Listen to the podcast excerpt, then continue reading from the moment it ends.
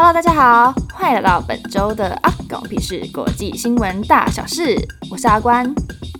这期节目呢，每周会播报三则国际新闻，有兴趣的同学们就跟着我一起听下去吧。首先，第一则新闻非常的特别。不知道大家现在有没有出门带现金的习惯？我身边很多人就是出门就只会带个几十块，或几百块。那我呢，还是旧时代的姑娘，对，我就是守旧派，每次付钱就是看看看找一堆，然后找得很烦，然后被店员翻白眼那种人。然后唯一感受到支付跟上高科技的高光时刻呢，就是说出哎。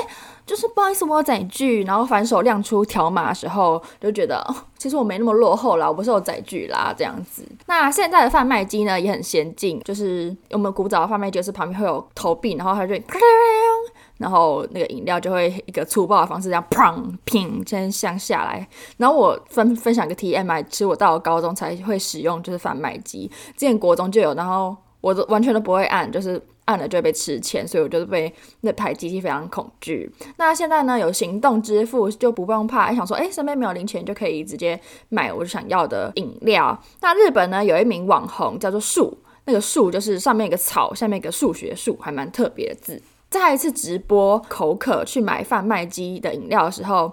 还没付钱，投币机的荧幕就显示已付款了，然后那饮料就掉出来到他眼前。因为这件事情太幸福太瞎，你看他只是点个饮料，诶，然后饮料就直接出来了，非常的神奇。他就觉得这这个事情太幸福太不可思议，所以他就以各种的支付方式跟点不同的饮料，试试看这到底是奇迹呢，还是机器坏掉呢，还是有什么神力之类的。后来呢，他屡试不爽，点什么饮料就掉出来什么饮料，然后他完全都没有付钱。结果原来是在他直播的时候，他都按就行动支付嘛，然后他的荧幕就会出现条码，就是他付款的条码。然后另一端直播间的网友，他的粉丝们呢，就非常的热心，就直接光速帮他付清了，就这每天在过父亲节，光速帮他付完钱。然后他真的是屡试不爽，真的非常皮，试了非常多次，然后永远都会有人帮他买单，就是非常幸福。这这是网红时代，真的是非常幸福。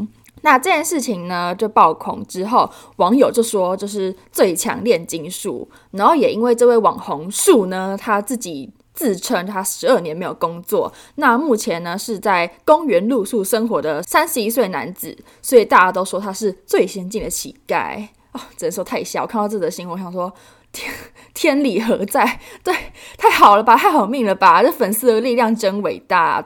我是他的话，就在吃饭的时候不小心掉出，哦，房租怎么突然就是那个缴费单怎么掉出来了，或者是诶车贷的账单诶怎么掉出来了，诶怎么付过钱了？我不是要去付钱，怎么付过钱了吗？对哦，怎么会这样？这光想就觉得幸福。据我上次有这种白吃白喝的经验呢，是前天晚餐在吃就是鸡腿面的时候。快吃完，突然发现有虫浮在那个汤上面。其实我很还好，我平常看到那种虫在食物里面，其实就不会觉得恶心还是怎样，就就那样。然后顶多就把它挑出来继续吃，因为想说反正它也是死掉的，就是蛋白质这样。对，我认知就这么大，不接受批评，我认知那么大。但那天呢，刚好最后一节课就谈判课，然后那个老师就感觉好像很会谈判，然后我觉得还蛮帅的。我想说。对，遇到这种事不讲白不讲，说不定讲了我会被退钱或者是给招待什么东西的。但其实我心里真的对有虫真的还好，反正我就是去找老板讲了，然后那个老板呢就说：“哎，我可以退全额给我。”我说：“哎，退还蛮爽的。”我我还确认了第二次，说：“真的吗？”就是就觉得很爽。但他整碗的炸鸡腿面就这样端走了。然后其 实他端走的时候，我心里就想说，其实你可以留着，可以继续吃这样子。那好在他的炸鸡腿跟面是分开放，所以他把面端走之后，我还可以慢慢啃我的鸡腿。对，就觉得没有付钱就饱餐一顿，觉得非常爽。我是因为有千年一遇的虫虫助攻才可以这样。他老兄是有求必应，要点什么出来什么，就是绝对灵验。那个段数实在太高，就是不同的层级，就觉得。现在的直播组什么送花、什么送火箭已经 low 掉，我们秀出 QR code，观众直接买单才是真本事。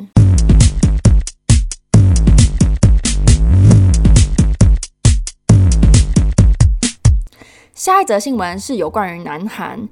去年南韩的个人奢侈品总支出以平均每个人消费三百二十五美元，超越了美国跟中国，成为了世界冠军，真的非常惊人。就等于说你在韩国路上随便抓一个人问说：“哎，你今年在奢侈品上面花了多少钱？”他就可以回答你：“哦，大概一万块。”而是每个人，就平均每个人。然后我就觉得哇哦，真的非常酷。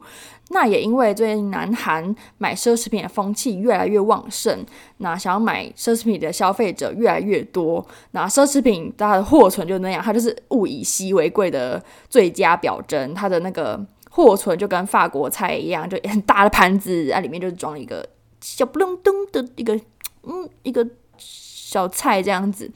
啊，不能说小菜，小菜听起来像是什么皮蛋豆腐，它就是一个很精致的那种法国菜，它的特色就是它的货存很少。所以很多时候，如果你想要买那个，比如说买包包好，你想要买那个包款，那就算是你很想要买，你很有钱，但因为就是货存少，然后很多人想要买，所以就买不到。所以呢，有一个职业叫做 Open Run，就这样诞生了。那什么是 Open Run 呢？Open Run 就是你可以去请一个人帮你排队，就是早上五点去百货公司排队，然后帮你买想要的那个包包，想要那个就是款式，然后平均这样子。这个 Open Run 平均帮你排队的这个行情价呢，是一天有两千五百元台币。哦，听上去就好赚哦！你看排就差不多就五个小时嘛，你这样一个小时不就赚五百块了？而且你要做的呢，就是坐着排队。为什么坐着排队不是站着排队呢？是因为我看那个新闻释出的画面，就是大家都是坐着，然后自己带那个露营用的那种大野椅，就这样坐着。哦，坐着嗯晒太阳没晒太阳？哎。对啊，如果刮风下雨，好像这个钱有点难赚。反正就他们就坐着，然后划手机，然后到你的时候，你就进去看一下有没有，就是他们指定想要买那个款式。然后如果你买到他们指定他们想要的那个款式的话呢，你当天的薪水就是翻倍，而且还会有额外津贴。你说是不是很赚？然后因为好像真的很赚，所以呢，在南韩每十个年轻人就有六个人做过 Open Run 这个职业，可以知道他这个真的是一个风潮这样子。尤其香奈儿这个品牌呢，它去年在南韩已经四度调涨了它的价格，但它呢就是价格越涨，那个人潮就排越长，这真的是很 M 的一个属性，就它真的是越涨价，那人潮也是越来越水涨船高这样子。这个价值观跟我们有点不太一样，虽然说我们好像理离得很近，但价值观是一个天差地远的地步。我们可以看到我们台湾人就抢购鸡蛋，OK，抢购卫生纸，OK，抢购嗯鲜奶，OK，但。抢购香奈儿包就有点、太遥远，对。然后不知道大家对于这个 Open Run 的这个职业兴起看法如何？那其实它反映了很多目前南韩的社会问题。像是对外形和地位展现的追求，还有因为房价攀升而兴起的 YOLO 文化和 Flex 文化。那 YOLO 文化呢，就是 You Only Live Once 的缩写，然后它代表的含义呢，就是他们不担忧未来，只重视当下的幸福。那为什么突然大家都想要抓起当下的幸福？是因为南韩的年轻人觉得近年来呢，南韩的房价是节节攀升，然后他们觉得哦。房子根本就买不起，倒不如转头买我买得起的奢侈品这样子。那 Flex 文化其实跟这个优柔文化有点蛮接近的，就是他们想说，透过平常买不到这种奢侈品，然后佩戴在自己身上，就可以展现自己的一些地位这样子。那有蛮特别的是，如果你现在上 Instagram 去查它的一个叫做 Flex 的 Hashtag，你就可以看到有三十七万则的贴文都是在讲 Flex 这件事情。那它的那个贴文就会是一个图，然后它就有可能一个图里面有四五个人，然后。那个人就是像是一个上面有个价钱，上面有个价钱，而且那个价钱是整个加粗加宽，然后红色字，然后就整个很像标价。他就是在讲说，诶，这个人我今天穿多少钱？全身上下什么手表、袜子、外套什么，全部这样加起来多少钱？然后有三十七万则提问都是这样子，像是把人当商品装上去，我就觉得哦，蛮特别的这样子。那我看到这则新闻的时候也是蛮难想象，虽然说我自己也是一个追 K-pop 多年的女子，但还是庆幸自己身在比较 free 的台湾。对，我们不要说那么大焦虑，我们去我们出去的话，就是然后你买个买个午餐，我只要早上起来穿怎样出去，只要穿个拖鞋就可以去出去走趴趴走了。但我想说，就他们买那些钱也不是花我钱，所以就只好尊重喽。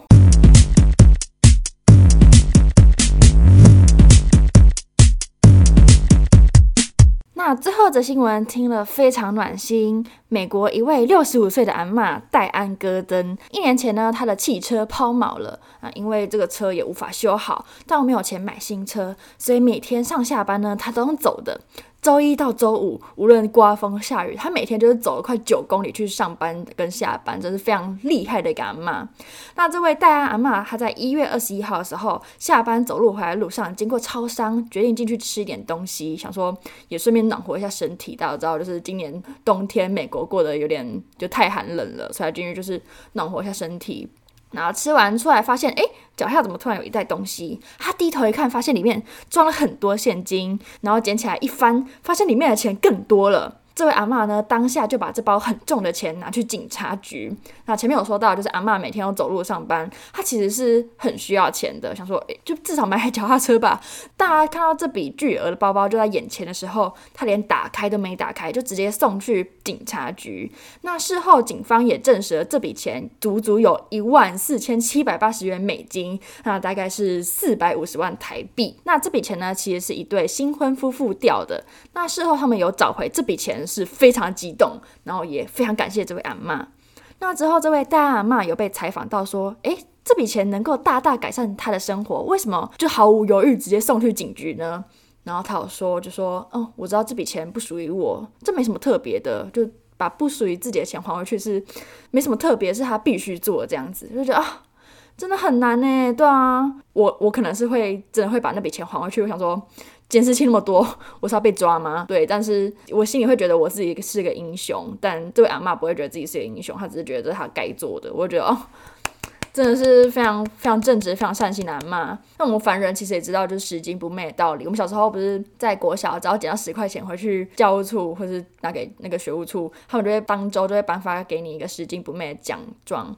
但是我们跟同学在讨论说，要不要我们自己拿自己的十块，然后去换一个奖状这样子？对，但是没有这样做，应该因为十块比较值钱这样子。好好回到回来，我我们凡人也知道就是拾金不昧的道理。但如果真的有一笔四百五十万就在眼前，就在手中就可以看得到，我觉得那又是另外一回事了。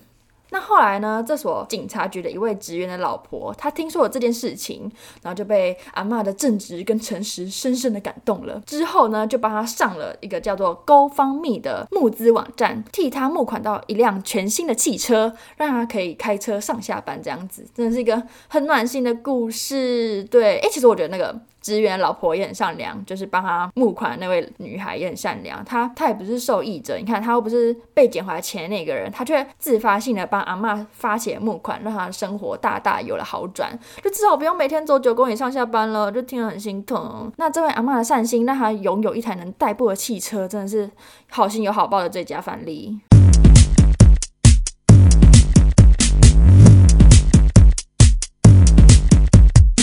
最后呢是本周的小烂事时间。那其实我最近在练习每天写下三件快乐的事。要，因为每次要到这个环节，我想说要分享烂事好像有点违和，而且我怕有观众就听到啊，这女人又要输出负能量，所以就转台了。就觉得好像最近也在思考这结尾是不是要改变一下，就是方向这样子，就像是每天近似语之类的啊。没有啦，我还在想，就想说近似语的 concept，等我五十岁再拿我考量。